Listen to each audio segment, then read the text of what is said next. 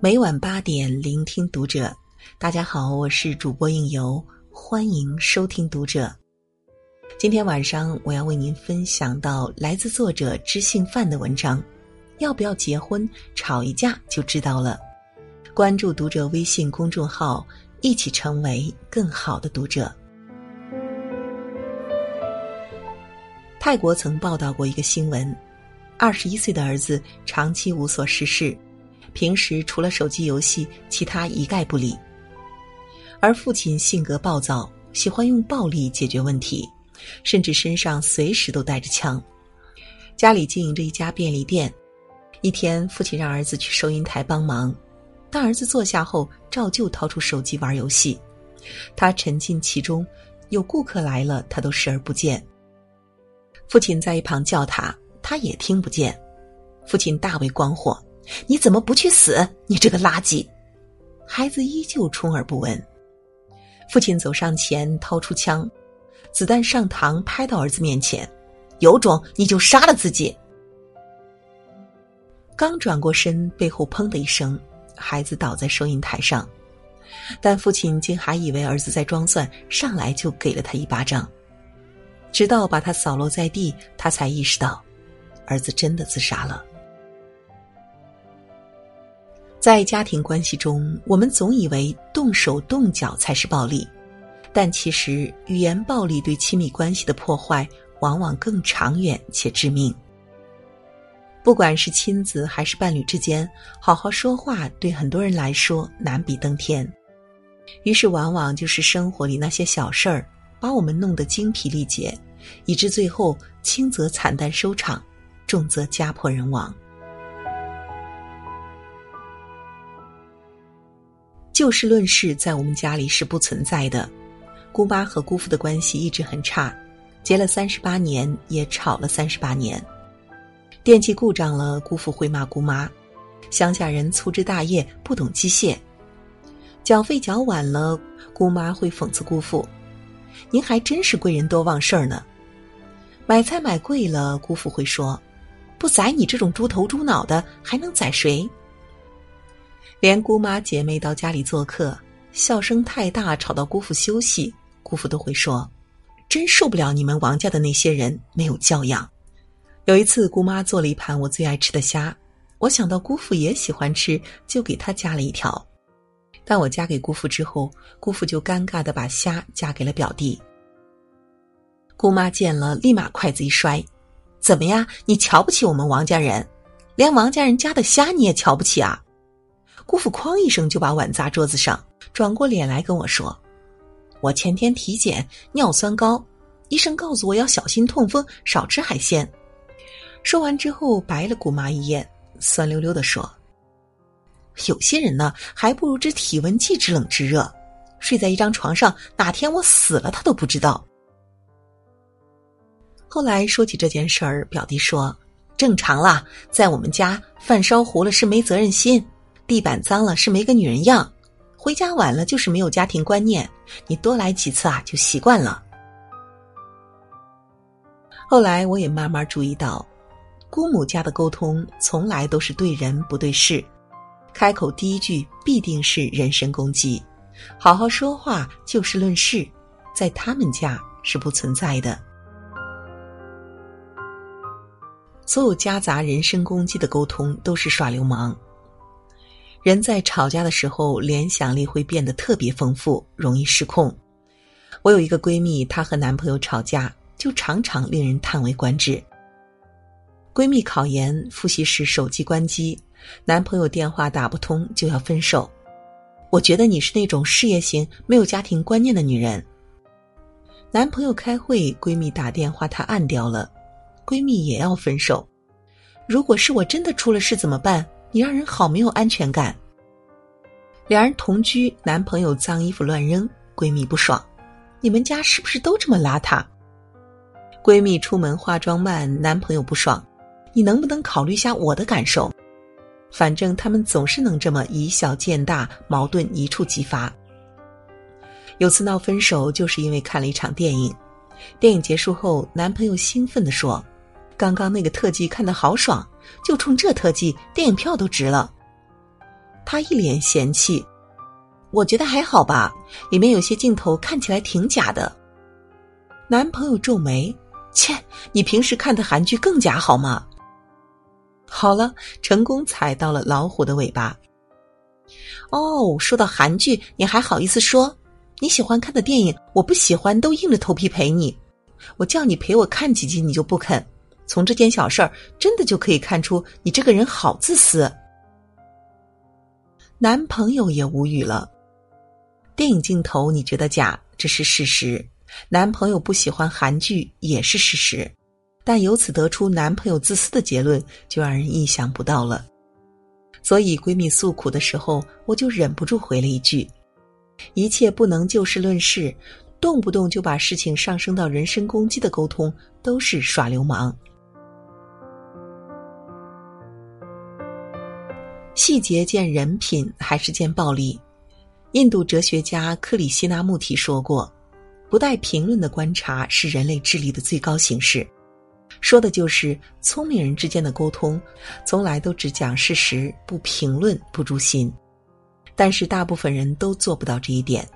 同一件事情，如果是自己做了，我们首先想到的是事出有因，这叫事件归因；如果是别人做了，我们却首先会想，从这件事上我可以看出这个人什么品格，这叫人格归因。你自己闯红灯了，你会想。我要迟到了，你看到别人闯红灯，你的第一反应可能就是没素质。男人在老婆孕期出轨，他的解释是我有生理需求，只是犯了男人都会犯的错误，情有可原。但是看到别人出轨，他的第一反应可能就是人渣。对自己用事件归因，对别人用人格归因。所谓键盘侠，大部分就是这么诞生的。习惯性宽以律己，严以待人。网上流传林心如的爸爸和妈妈离婚，是因为林爸爸往林妈妈养的花里掐烟头。林妈妈觉得这个男人缺乏情趣，跟他过不到一块儿。如果这个传说是真的，那我想说，林妈妈也真够矫情的。不管真假，生活中像林妈妈这样，喜欢从细节去评判一个人品性的，倒真不少。很多时候，正是这种小题大做的武断，杀死了我们的亲密关系。所谓的细节见人品，往往带着强烈的主观性，而这种主观本身就是一种不公平。吵架的正确打开方式：X、Y、Z 陈述法。用人格归因去看待别人的行为，是沟通中产生暴力的根源。暴力沟通要怎么避免？卢森堡博士在《非暴力沟通》一书中指出：“只说事实，不下评论。比如一个人迟到了三十分钟，你可以说他迟到了半个小时，但你不能说他没有时间观念。不要在事情发生的当下就给出你的结论，是我们避免伤害的第一步。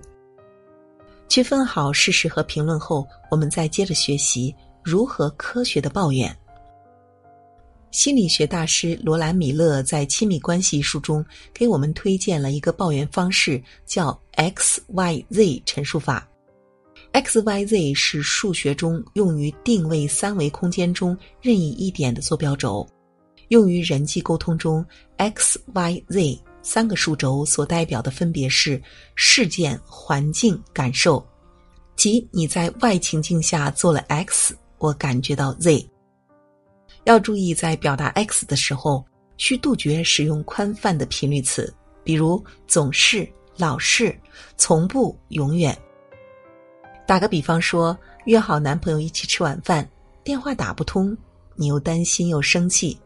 他到了之后，如果你直接说你总是迟到，你这个人真的一点时间观念都没有，这么说，你们这顿晚餐注定要不欢而散了。但如果你说，这么晚了还下着雨，这是 why，即你在什么情境下做了这件事？你迟到了又不接电话，也没有及时告诉我，这是 X，即陈述事实。我既担心你的安全，又觉得不被尊重，所以我很生气，这是 Z，即倾诉感受。再比如，你被男朋友当众数落了，你私下可以这么抱怨：“今天在场的人那么多，还有同事在，这是 Y。你那么不留情面的骂我，这是 X。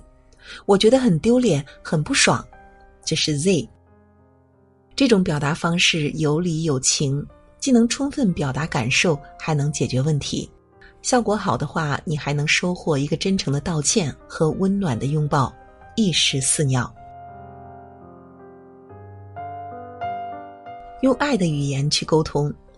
广东某民政部门曾做过一项调查，数据显示，该市近两年来办理离婚登记的三千多对夫妻中，结婚不满五年的占了四成，其中最短的还不到一个月。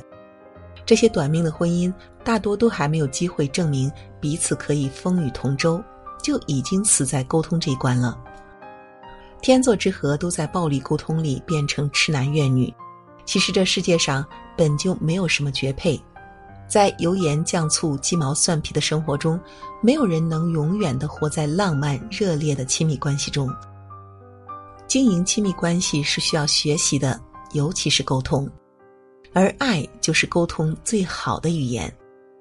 世界知名的生命教练克里斯多夫·孟曾说：“在亲密关系中，没有什么问题是大到爱无法解决的。”自私会让我们放肆，但爱会让我们在沟通中学会理性与克制。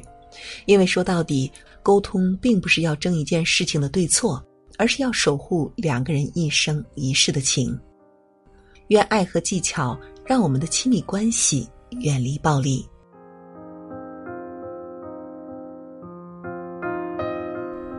那好了，今天的文章分享就是这样了，感谢您的守候与聆听。关注读者微信公众号，和我们一起成为更好的读者。我是应由，让我们在下个夜晚不听不散喽。所有画面里，我最喜欢你。你是我在梦醒后留下的剪影。当风景变成浮光掠影当生活，总是身不由己。感谢生命里常常遇见你，你是物是人非里唯一的知己。